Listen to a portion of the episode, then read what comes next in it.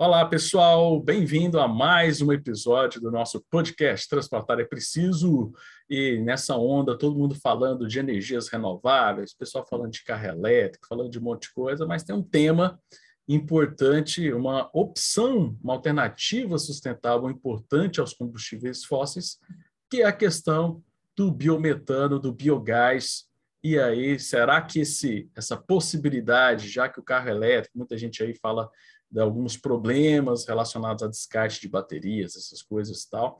Será que esse biogás, será que o biometano é uma tecnologia que pode é, realmente ajudar o transporte, ser aí auxiliar, não, e não só a questão de auxiliar, mas como é que é isso no Brasil, a produção disso no Brasil, se isso de repente consegue atender uma demanda.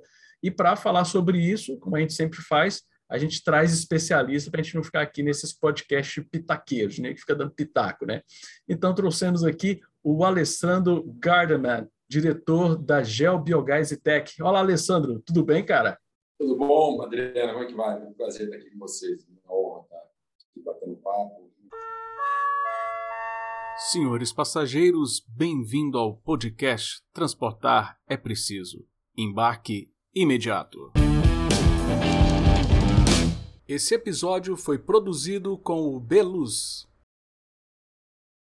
Não, muito legal, muito bom estar batendo esse papo contigo, porque a gente quer conversar sobre essa questão, se realmente o biogás pode ser aproveitado para o setor de transporte. Qual a perspectiva de vocês do uso uh, desse biocombustível para o transporte?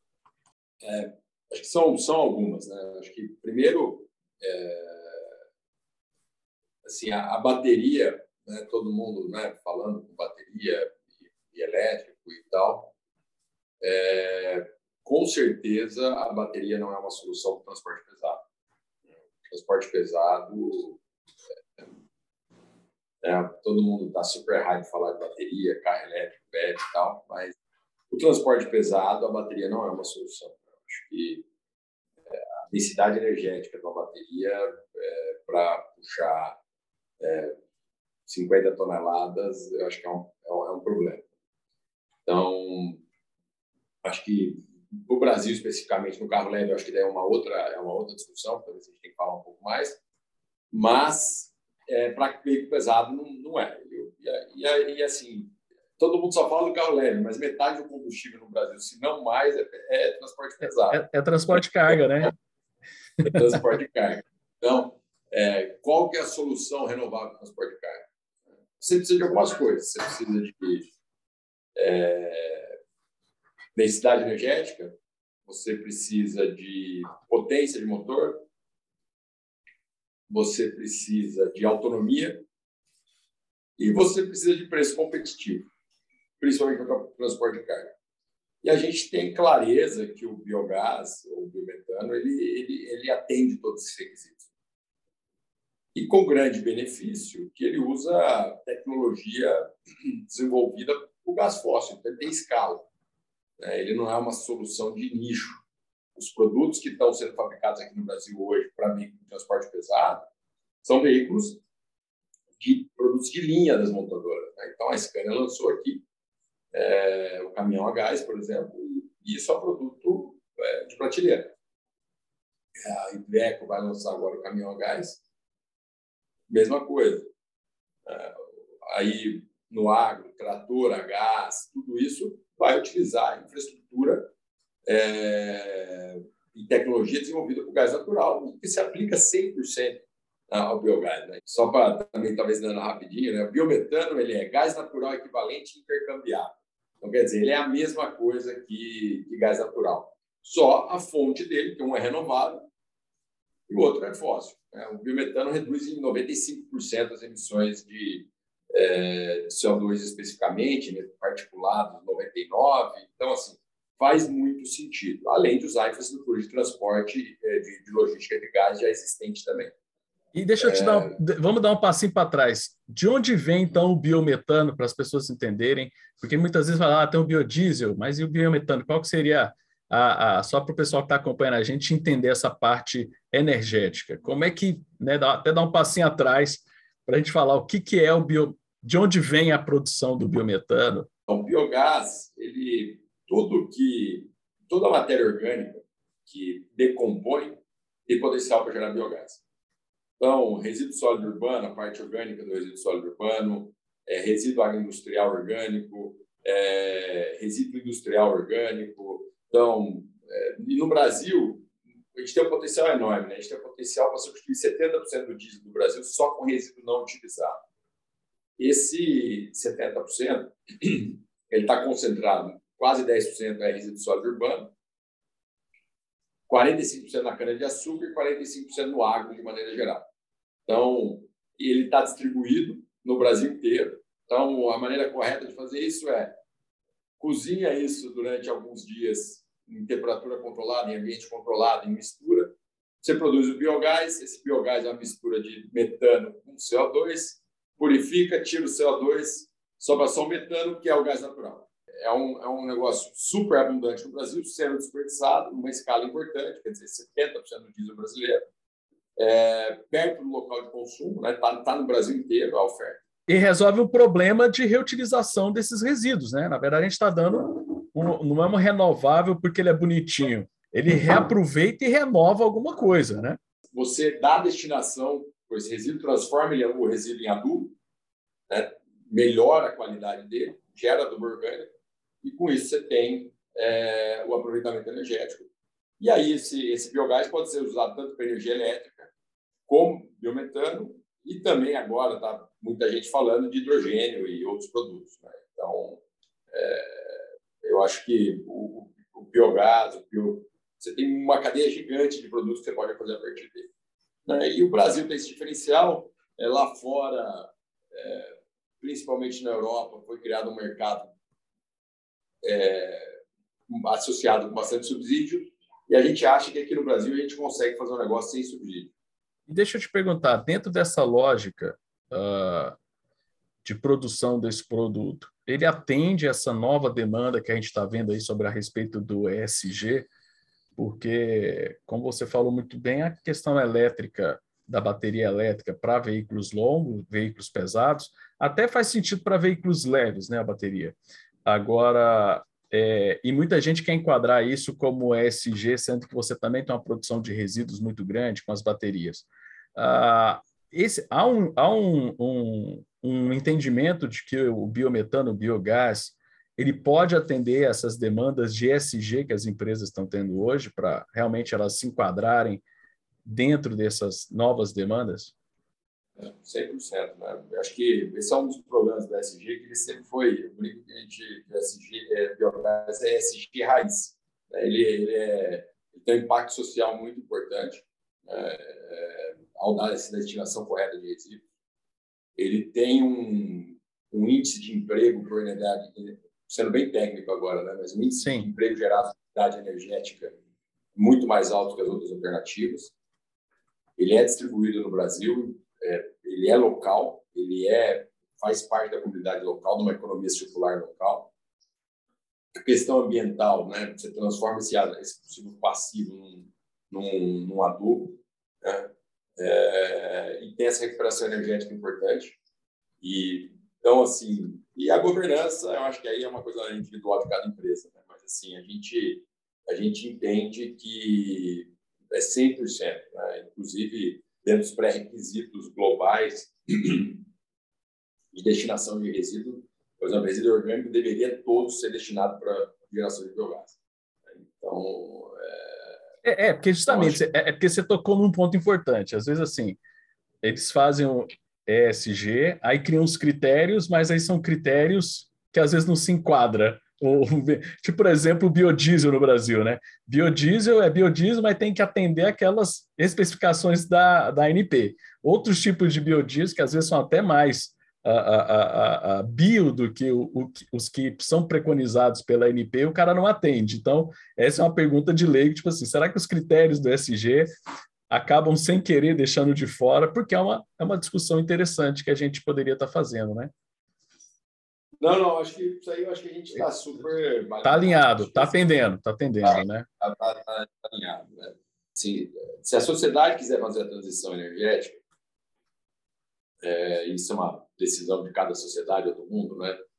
É, nós vamos ter que ter múltiplas soluções. não, vai ser uma solução Mas temos que focar em eficiência energética. Acho que esse é o, é o nome do jogo, porque essa é a maneira de reduzir o custo dessa transição.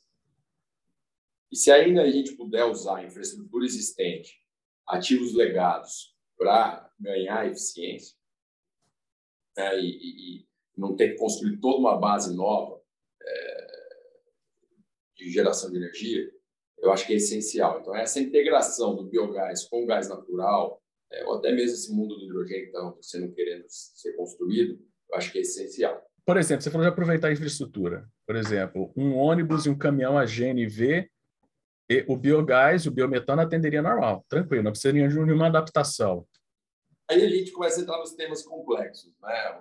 Todo mundo, é, assim, 100% um ônibus a, a, a GNV, é, um, um, é, um, caminhão a GNV é exatamente o mesmo que a biometano. Aí você tem, na cidade de São Paulo, o resíduo gerado pelas, pelos 10 milhões de habitantes do município de São Paulo seriam suficientes para substituir todo o diesel da frota pública da cidade de São Paulo. Da frota de ônibus da cidade de São Paulo? É. Caraca, isso poderia. A gente está discutindo tanto aí preço da tarifa, que eles, as empresas de ônibus reclamam tanto de, de combustível. Aí você, tem uma, você tem uma economia circular maravilhosa, né? O resíduo da gerada da população é capaz de transportar a população. É, a gente entende que num custo mais tão competitivo quanto um diesel, é, e aí a gente define uma rota tecnológica por ônibus a bateria. Quer dizer, não, não, temos que manter abertas as opções. Né? Eu acho que não é o papel de definir rota tecnológica. A opção para um veículo a bateria é uma definição de rota tecnológica. Né? O que a gente tem que querer é critérios. Como é que são os critérios? Né? É, emissões locais, emissões globais, análise de ciclo de vida, do poço ao túmulo, né? Como é que foi produzida a bateria, como é que, onde ela foi parar, como é que é a energia elétrica que eu estou comprando para abastecer aquela bateria, na hora que eu estou abastecendo. Né? Então, assim, é, são todas questões que uma cidade que nem São Paulo não pode se furtar de discutir. Né? É, você só olhar, ah, eu, a gente vai lá e decreta, né? O, o ônibus a bateria é zero emissões. Espera aí, né? Desculpa. Não é. Não é. Alguém vai lá e escreve é zero emissões. Não, calma aí, gente. Eu tive uma bateria lá que pode ter sido fabricada com um bom processo industrial, usando energia renovável, é, que foi feita uma mina certificada, o, o cobalto foi recuperado numa mina certificada, e no final eu tenho um compromisso do fabricante de reciclar as baterias. Eu também a logística reversa, né? Tem que ter o um compromisso da logística reversa dessa bateria, senão não adiantou nada. Mas eu também posso ter fabricado isso aí, extraído isso aí numa mina de cobalto no Congo super complicada, é, fabricado isso com, com gás, com uma, muita energia é, de carvão, é, rodar abastecido esse ônibus é, das 7 às 10 da noite no Brasil hoje, que vai ser basicamente termoelétrico para te abastecer. É, a óleo diesel e ainda essa bateria vai parar no lixo que vai gerar um, um lixo, um lixão sem destinação correta.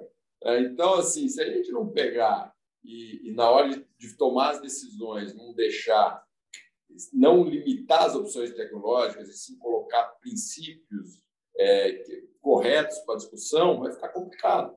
Né? Então, a gente corre o risco de tomar uma decisão e tudo para um lado e depois e essas, e essas questões de infraestrutura são coisas de longo prazo, 10, 20 anos, e depois a gente, ao tomar uma decisão, talvez não baseada na melhor ciência, a gente ficar preso nesse negócio próximos 20 anos. É, porque você, você falou uma palavra mágica, questão de rota tecnológica. Eu acho que nós temos que, sim, o poder público tem que dar sinalizações que ele vai preferir veículos sustentáveis, né, que não demandam de combustíveis fósseis, mas ele não pode dizer a rota tecnológica, porque a rota tecnológica muda. Eu acho que aí volta, né? Assim, é, a sociedade brasileira investiu muito na década de 80 e 90 construindo a indústria do etanol, por exemplo. É... Vamos zerar o jogo, jogar essa estrutura que foi montada fora. Né? O década de 80 Brasil, a sociedade brasileira subsidiou, né? né? Custava três vezes o preço da gasolina. Hoje custa, sei lá, 20, 30% a mais. É... Mas era três vezes a mais. E durante esse período, toda a sociedade brasileira gastou isso tudo bem, podia ser questionável na época se tinha não subsidiar e tal, mas já fizemos. Temos isso aí agora. E agora vamos zerar o jogo, pegar, tira fora isso. É, não, não vamos mais aproveitar é, estrutura de cana-de-açúcar montada aqui no Brasil de etanol e vamos tudo para carro elétrico.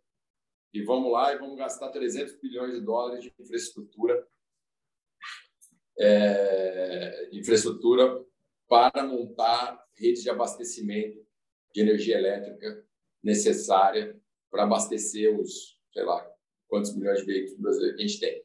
Então, assim, a gente tem que tomar muito cuidado, né? Porque, assim, eu até eu agora me confundi, né? Assim, não são carros elétricos. A gente, a discussão é o carro bateria. Né? O carro elétrico a gente sabe que é eficiente. Né? Você tem um monte de coisa. Então, acho que o futuro do Brasil, e aí acho que inclusive o biogás entra nisso, eu acho que se a gente trabalhar em célula combustível é, aliada, né? a célula combustível é uma maquininha que transforma biogás, etanol, biodiesel em hidrogênio e esse hidrogênio roda o motor de maneira muito eficiente que gera energia elétrica. Né? Então, esse é o, a célula combustível. E talvez essa seja o futuro, seja o futuro para o Brasil. Né? Você criar uma infraestrutura de célula combustível e, com isso, você tem e você tem a densidade e, e, e usar para transportar esse, esse, esse, hidrogênio combustíveis de alta densidade energética, seja o biogás, seja o etanol, é, e em alguns casos biodiesel, algum tipo de biodiesel, e tudo isso pode abastecer uma célula combustível. Então, se mantém o benefício do carro elétrico, só que não precisa ter a bateria. Né? Uma bateria de um carro leve custa 500, 500 quilos.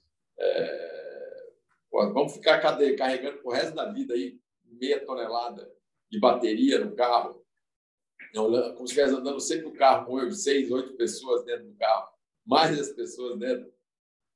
Não sei se isso faz tanto sentido. Né? Então, é, eu acho que, veículo, voltando então à pergunta inicial, é, para o veículo pesado, com certeza o biogás e o biometano é uma solução e disponível hoje, com redução de emissões de particulados em mais de 99%, 95% das edições emissões de CO2, tecnologia provada, disponível. A China está com 200 mil caminhões pesados rodando a gás, a Europa vendendo, os caminhões de escada no Brasil um sucesso, não, não tem para entregar já no ano que vem. Então, coisas conhecidas, dominadas. Para o carro leve, o Brasil tem que ter uma clareza muito grande do que impacta a opção por um veículo elétrico a bateria. O veículo Exato. elétrico sabe que é eficiente, mas será que agora é a hora de tomar a decisão? Ou se tomar a decisão, baseado nisso, sempre análise vida. É, não dá para você fugir da análise vida. Na hora que você foge da análise vida, você corre o risco de tomar decisões erradas, né? como é o caso do ônibus, é, é, do transporte de ônibus a bateria, que é um problema para o Brasil. Assim, não é um problema, é uma das opções, não podemos fixar nessa única opção. Eu acho que o Brasil tem que é, manter elas abertas e pôr as altas tecnológicas para competir entre si. Isso, uma abertura realmente para que a melhor rota vença. E se, é que nem a gente fala, vai que daqui a alguns anos desenvolve uma tecnologia que a bateria dá alguma, dá alguma eficiência nesse sentido, olhando toda a questão do ciclo né, dela, da produção.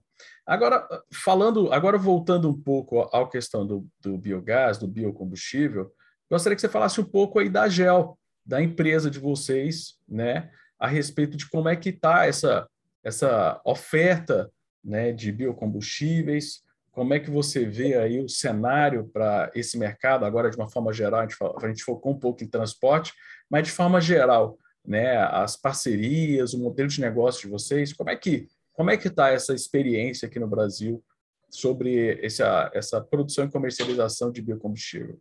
A empresa tem quase 15 anos. Né? A gente fundou ela em 2008. A ideia era um pouquinho antes. A gente faz gás a partir de resíduo de cana, especificamente. Também temos outros resíduos, mas a principal vertical, vertical é, é resíduo de cana. É, o, nós, né, a primeira planta nossa está operando desde 2012. É uma curva de aprendizado importante. Tem nove anos de operação já. É, foi bastante desafiador. Eu acho que a gente trouxe uma novidade, que é a utilização dos resíduos sólidos da, da, da produção de cana na biogestão, que isso nos deu escala é, e anualizou a produção. Acho que é importante o biogás gerar o ano inteiro. Então, a gente pegou outros resíduos é, na cana-de-açúcar. Na cana-de-açúcar, especificamente, se falou de biogestão de vinhaça, que é o resíduo líquido da, do etanol. A gente sugeriu, a gente desenvolveu uma rota que a gente adicionou os resíduos da produção também, e isso nos deu muita flexibilidade operacional é, e viabilidade técnica e econômica do, do, do processo. É, essa primeira planta, a gente está junto com a usina Copacana, que é uma usina aqui no Paraná, é, perto de Paranavaí. E aí a gente né, desenvolveu o segundo projeto junto com a Raiz, é, em Araraquara, um projeto importante, de 21 megas. É, a gente gosta de falar que deve ser provavelmente a maior planta de produção de biogás é, do mundo, ou entre as maiores. É, a gente, é, e nós também temos um terceiro projeto o Grupo Cocal, que é uma usina em Presidente Prudente, perto do Presidente Prudente, e a gente gera é, energia elétrica, biometano, tem um gasoduto dedicado a abastecer a região do Presidente Prudente. É, Essas duas é. cidades, é, esses dois projetos são de resíduos da cidade, e não da cana. Sempre de cana, sempre de cana. Tudo de cana, por enquanto. É, é a cana é, tem uma escala muito importante. Né? Cana, né, uma usina de cana tem muito resíduo disponível, né? tem bastante é, resíduos disponíveis. Então, a gente acaba focando, né, um resíduo privado, é, então a gente acaba focando nisso. Né? Agora, tem muita coisa acontecendo, né? acho que tem um pouquinho de vento nas costas, né? acho que nos últimos dois anos é, o interesse por tecnologias renováveis aumentou muito. É, acho que está ficando clara a necessidade de novas soluções. Sim, claro. Eu acho que o combustível fóssil é, a sociedade não quer mais.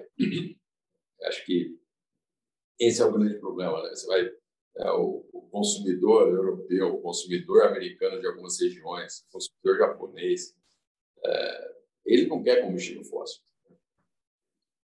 Isso. Então é uma realidade. Está no direto de conta. É, ele não quer comprar, ele não quer vender, ele não quer financiar, ele não quer que o fundo de pensão, onde está o dinheiro dele, invista em projetos de combustível fóssil. Então, é, isso é uma mudança. Só que, assim, ah, eu, eu entendo isso como uma mudança cultural das sociedades. Né? Lógico que tem países mais avançados, menos avançados. É, mas faz parte do jogo, né? Faz parte do jogo civilizatório, né? E o Brasil tem esse potencial de ser uma potência industrial verde. Então, a gente tem que ter essa visão. Né? Se o nosso gás natural é caro, é, o nosso biogás é competitivo. Então, vamos fazer o biogás competitivo. Né? Com isso, a gente pode fazer um aço descarbonizado, podemos fazer cimento descarbonizado. Eu acho que essa é a, é a visão que a gente tem construído para o Brasil. Acho que talvez o Brasil perdeu a onda da industrialização, né? muita coisa a gente deixou não fazendo, mas talvez nesse novo mundo que está se e é uma mudança estrutural que vai abrir muita oportunidade. Sim, é, sem sombra de dúvida. Tem um cara que falou que essa história de, de verde vai ser uma, a maior oportunidade de negócios eh, da história, os próximos 30 anos nessa transição. E, de fato, né, se a nossa matriz energética é o maior negócio do mundo, em 30 anos vai migrar para o verde, é, são trilhões e trilhões de dólares de oportunidade de negócio que vão surgir.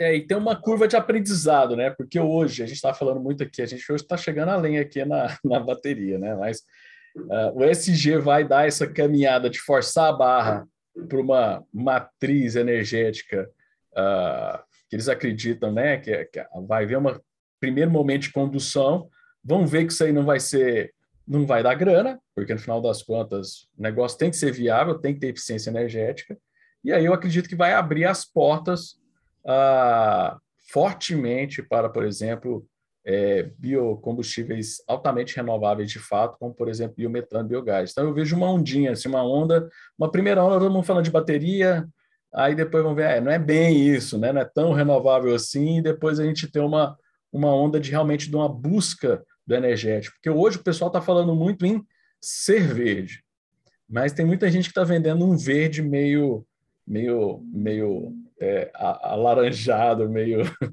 meio verde, é. petróleo. É um grande desafio, né? Eu acho que não deixar greenwashing, né? Eu acho que essa é a, essa é a história, né? Eu acho que essa é a grande sacada, né? Isso. Mas Maquiagem. tem muita gente, tem... eu acho que é isso, é a maquiagem, essa é uma coisa que está, eu entendo que vai é, não vai ter espaço, sabe? É, eu acho que tem tanto acesso à informação acho que tem, tem muita empresa já começando a ficar preocupada né, com isso, de, de, de, adotar os critérios corretos para não ser pego de calça curta. Né. Agora sim, a, a, gente, a gente aqui só falou das partes das coisas boas aí do, da, do biocombustível. O que, é que você vê de dificuldade uh, para implementação uh, do biometano? O que, que você vê de barreira? Você tem alguma, tem alguma coisa que você enxerga como barreira, alguma restrição, barreira regulatória? que, que vocês têm hoje como empecilho para o modelo de negócio? A parte regulatória já está basicamente tudo pronto. Né? O que a gente entende é que assim, ó, a indústria está tão acostumada a trabalhar só com fóssil que na hora do vamos ver tem detalhezinhos né? É, que acabam te. E aí isso é só tempo. Isso é técnico por técnico, pessoa por pessoa e construído. Né? Tem tem um negócio, sei lá.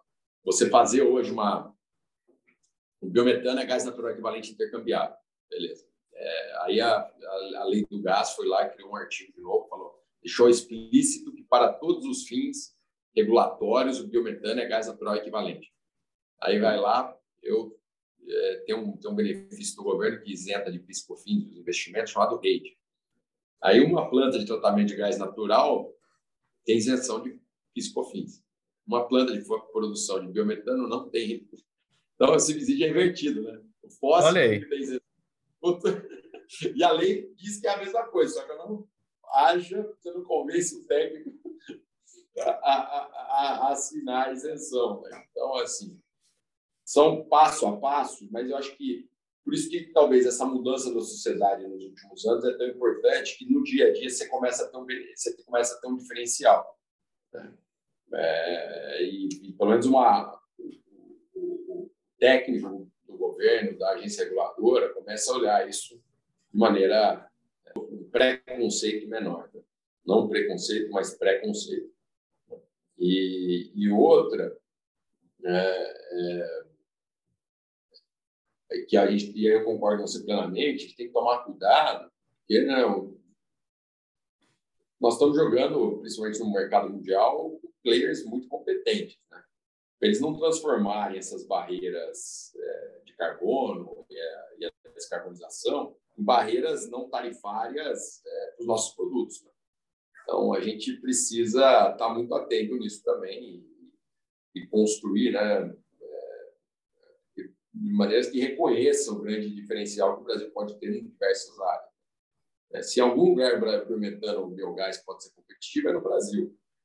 Pô, vamos ser uma base de produção global de biogás biometano e, e demonstrar isso para o mundo. Né? E não deixar que alguém vá lá e depois aproveite. Né? Todo mundo quer jogar o jogo até enquanto está beneficiando. Né? Aí, quando a gente entra, no, entra em campo, não, não, mas não era bem assim, a bola tem que ser cinza, não pode ser, a tua chuteira está tá da cor errada, né? a camiseta tem que pôr do avesso. Então, aí, aí, aí, aí, começa, o negócio está tomando de 7 a 1, o cara e aí, quando inverte o jogo, aí, né, e o Brasil tem esses diferenciais num monte de, de temas, né, é, que facilita, que a gente também precisa garantir que sejam mantidos. Né? É, esse é um problema sério, né? As regras criam regras, depois vão lá e fazem. Aí não é que está mudando a regra, que você falou muito bem, só cria uma barreirinha é, é, alfandegária aqui, cria uma restrição específica de um produto ali, então você acaba travando tudo. Agora, sobre a, você falou da cana-de-açúcar, que realmente é onde tem escala hoje. Você vê uma perspectiva para o uso dos, dos famosos lixões? Você falou um pouco disso, de resíduo da cidade, cidade de São Paulo. É, isso aí está no horizonte mais distante para a gente de se transformar em realidade? Não, já está acontecendo. Isso aí vai virar realidade. Isso está virando realidade rapidinho. Tem projetos muito bonitos, né? Rio de Janeiro, Fortaleza, para a produção de biometano, energia elétrica já é uma realidade. Isso está vindo. Isso aí vai acontecer. Seja a realidade. Não tem nenhuma restrição é, é, é, regulatória que impede esse manejo desses resíduos para fazer essa produção de seja de eletricidade, né, o biometano para fabricar eletricidade, seja como fazer um gasoduto ali para abastecer uma empresa de ônibus, por exemplo? Não, tudo isso aí não vejo problema nenhum. Isso aí está. Inclusive, tem vontade, eu acho que foi bem moderna a, renovação, por exemplo, da Congás, da concessão da Congás, que é a distribuidora de gás de São Paulo, ela deu prioridade ao biometano. Né? Foi, isso foi agora, faz 60 dias. Então, o biometano na matriz da Congás, ela tem prioridade. Como definir aqui que é prioridade, mas por enquanto ela tende ao gás natural. Então, acho que são é, uma sinalização muito clara do teu futuro. Porque, assim, com a promulgação da lei, da nova lei do gás, que você até citou aí, que abriu essa questão de rota tecnológica, né, considerando é, é, biometano com biogás, ah, mas o que a gente vê é que ainda tem muitos impasses relacionados, mesmo a lei tendo trazendo grandes benefícios, você tem a questão de impasse da própria Petrobras. Enquanto a gente não resolver Petrobras, é, a gente não resolve a competição interna que existe dentro da Petrobras sobre o combustível, né, sobre o diesel e o uso do biogás e tal. E aí vocês podem tranquilamente, de repente, correr por fora, né? É uma oportunidade de correr por fora para realmente encher esses gasodutos brasileiros. Acho que é isso. O biogás ele ele tem muita flexibilidade, né? Você pode transportar produto de caminhão, é, gerar energia, você tem muita opcionalidade na, na monetização desse gás. Até pela escala dele ser menor, não são grandes projetos de infraestrutura e tal. Então, talvez você consiga sempre montar modelos de negócio, se antecipando essa, a, a esse arcabouço regulatório aí que precisa sair. Eu acho que é uma decisão tomada da Petrobras, eu não vejo chance de retrocesso disso agora. É, acho que isso né, ela está saindo mesmo. E, mas leva tempo. Né, e eu acho que o biogás ele consegue, dada a escala aí de pequenos e médios projetos, é, talvez ter mais flexibilidade na hora de implementar os projetos e, né, e colocar de pé essa infraestrutura. Show de bola, sensacional, muito bom. Alessandro, você sabe que se deixar a gente vai conversando o dia todo, né? E o, e o, e o, e o podcast aqui, a gente tenta fazer um podcast com um tempo uh, limitado, mais curto um pouco, para realmente a pessoa da audiência a conseguir ali de forma bem rápida escutar o assunto que a gente está discutindo, ver no YouTube e tal. Então, quero te pedir aí as suas últimas considerações, o que, é que você gostaria de falar para o nosso público a respeito aí? A gente já falou bastante, mas alguma consideração final que você gostaria de fazer? Show de bola, Adriano. Obrigado pela, pela oportunidade. Acho que a, a hora do biogás chegou. O Brasil fala muito de biogás já na, desde a década de 80. É, né, biogás não é um negócio novo, mas acho que agora todas as peças, peças estão encaixadas. Né? Tecnologia, mercado, interesse, é, usos para esse gás acho tudo muito alinhado e acontecendo. Então, a gente está à disposição aí também para essa ideia, quem quiser, entre em contato com a gente. A gente está louco para fazer novos negócios, novos, novos projetos. Excelente, o Brasil precisa. Cara, muito obrigado, valeu pelo seu tempo, sei que é precioso, valeu. é corrido, mas é isso aí. Gente, obrigado e obrigado a você que escutou a gente. Lembrando que transportar é preciso e que o nosso embarque é imediato. Obrigado, pessoal. Obrigado, Alessandro.